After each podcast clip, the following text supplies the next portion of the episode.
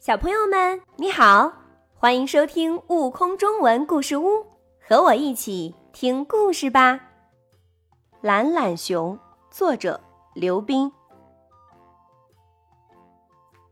懒懒熊很懒，和它的名字一样。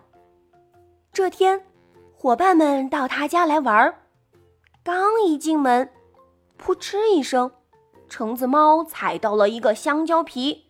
幸好被跳跳猴扶了一把。跳跳猴扶完瘦小猫，刚坐到沙发上休息休息，咔嚓一声，一个西红柿坐在了屁股下面。跳跳猴的新裤子就这么被西红柿画上了一幅美丽的图画。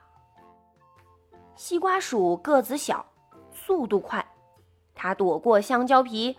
爬过瓜子壳小山，终于来到懒懒熊身边。还没说话呢，突然感觉头顶上有水滴下来。你的屋子里还会下雨？懒懒熊慢吞吞地说：“哦，下的不是雨，是蜂蜜哦。”呵呵。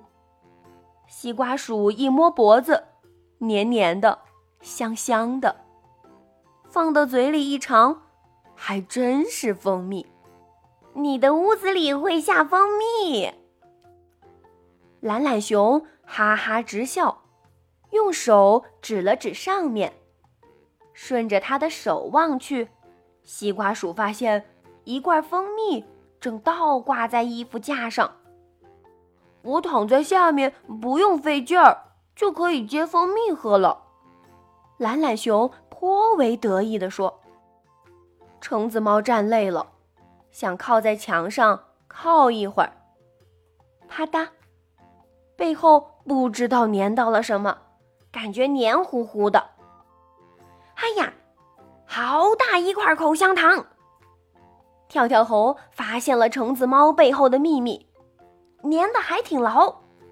好家伙，现在小伙伴们是站也没地方站。”坐也没地方坐，不知道做什么好了，真拿他没办法。唉，还是自己动手吧。伙伴们帮懒懒熊收拾房间，人多力量大，一会儿功夫，房间就被收拾得干干净净。小伙伴们，这哪里是来做客呀，简直是来当做运动的。不。不仅仅是做运动，跳跳猴的裤子被西红柿改成了花裤子，橙子猫的衣服也被口香糖装扮的很漂亮。你也太懒了，屋子里整整齐齐多好。伙伴们累了，想回家了，还不忘叮嘱懒懒熊。懒懒熊却坐在沙发上，帮我把门带上。你为什么不自己关门？橙子猫问。我我懒得动嘛。懒懒熊慢吞吞地说。就不帮你关。西瓜鼠很无奈。嗯，不关就不关，开着门也好，凉快。啪嗒，跳跳猴顺手把灯给关了。哈哈，看你起不起来开灯。关了好，关了我就睡觉，省得我自己起来关灯了。